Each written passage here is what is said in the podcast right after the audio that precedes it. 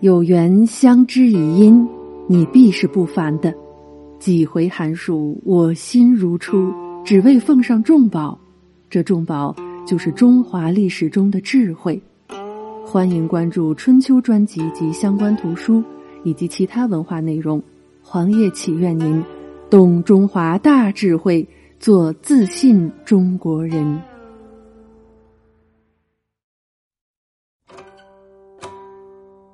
对剑贴花黄，汉纪四十八，二次党锢。关键词：窦武、窦庙、汉灵帝、曹节。这一卷是公元一百六十七年到公元一百七十一年。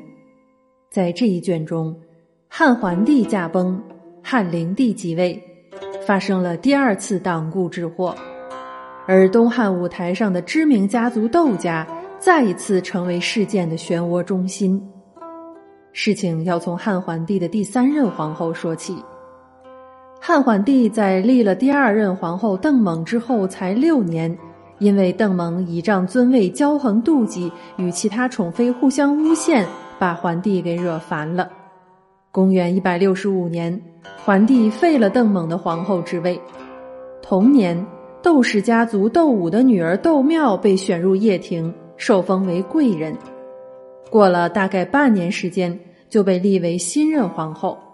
但是汉桓帝其实对她感觉一般，平时也不怎么宠幸她，而是喜爱才女田胜等女子。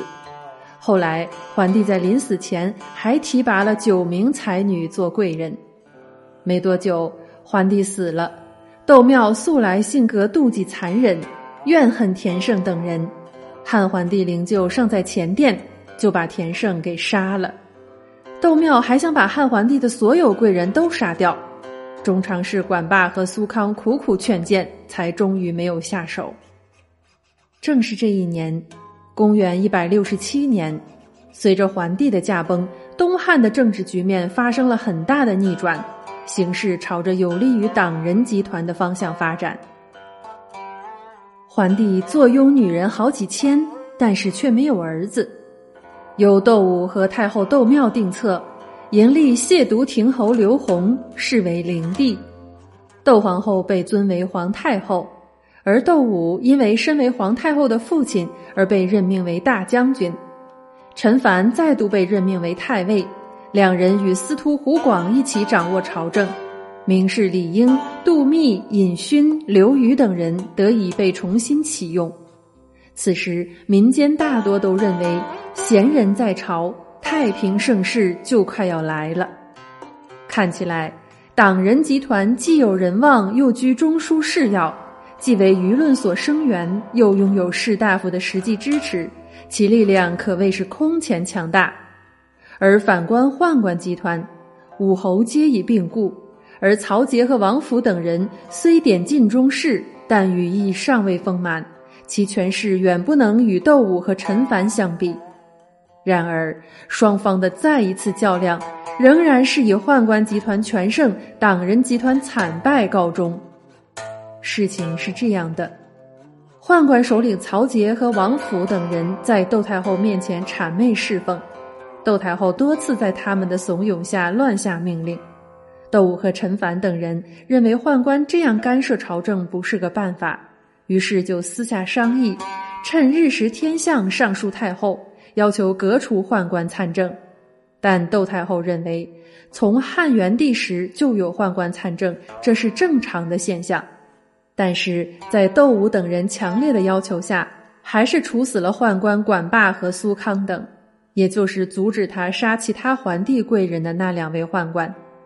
而曹节等人却受到了保护，不愿世人处罚他们。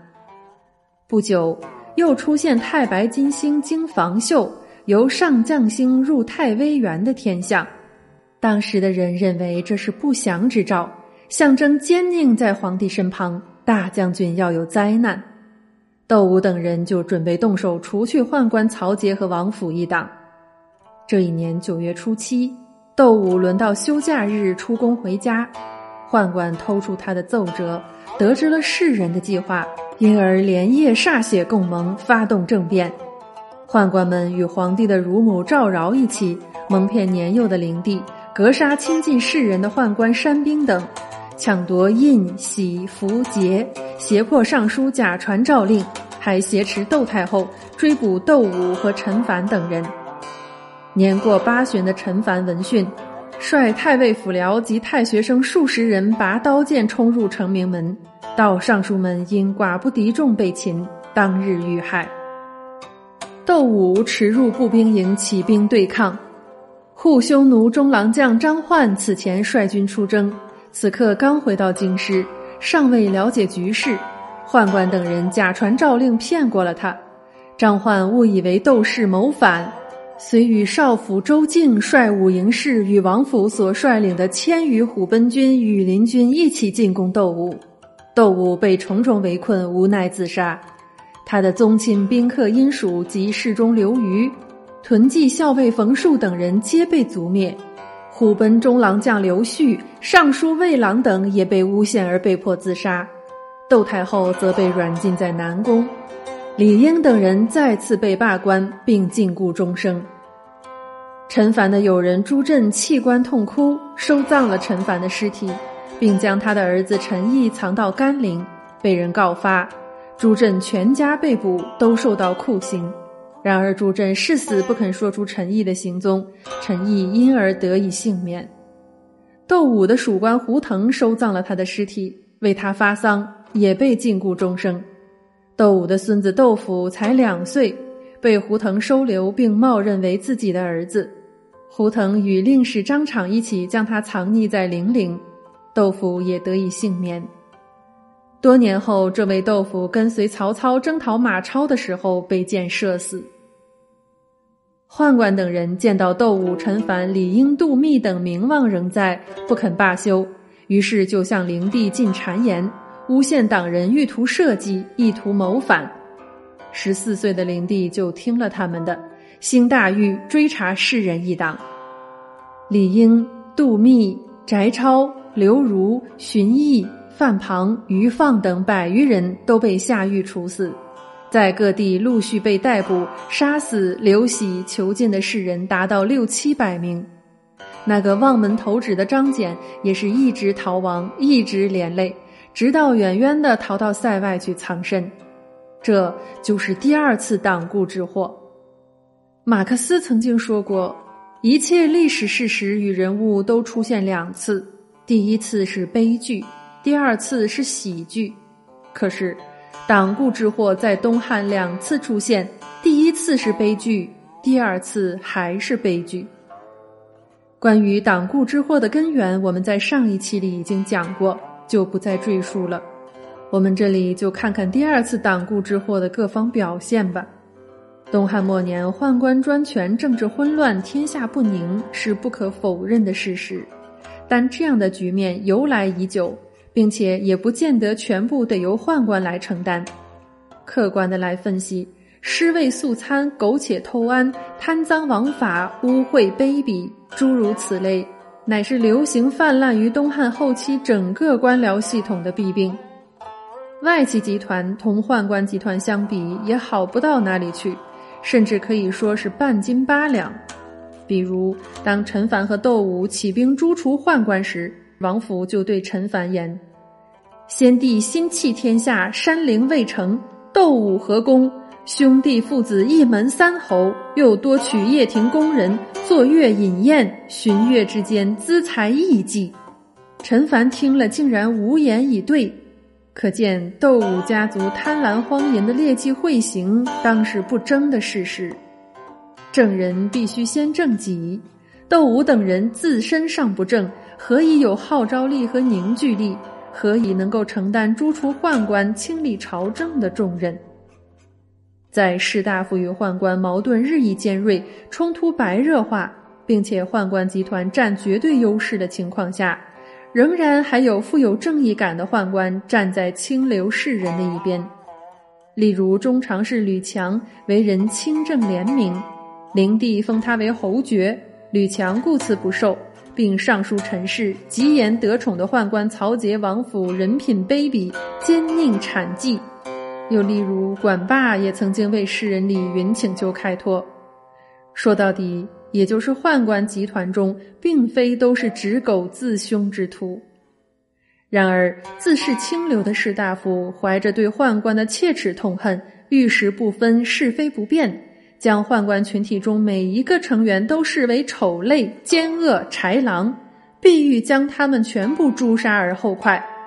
窦武认为，如今天下汹汹，就是宦官作恶的缘故，所以建议窦太后移息诸废，以清朝廷。清流官员和太学生龙儿统之，不加区分的将所有宦官都视作是自己的敌人，必欲将他们斩草除根的做法未免过分。这当然激起宦官的坚决反抗。当宦官朱宇获悉窦武欲西除宦官的图谋之后，大骂道：“中官放纵者，尽可诛耳！我曹何罪，而当尽见族灭？”他随即与曹节和王府等权阉联合起来，齐心协力对付窦武和陈蕃等党人。而窦陈二人既缺乏政治斗争的经验，又不懂得分化瓦解、各个击破，当然不是早有准备而且已经抱成一团的宦官们的对手，其失败也就不可避免了。当窦武提出要诛灭宦官时，首先反对的竟然是他的女儿窦太后。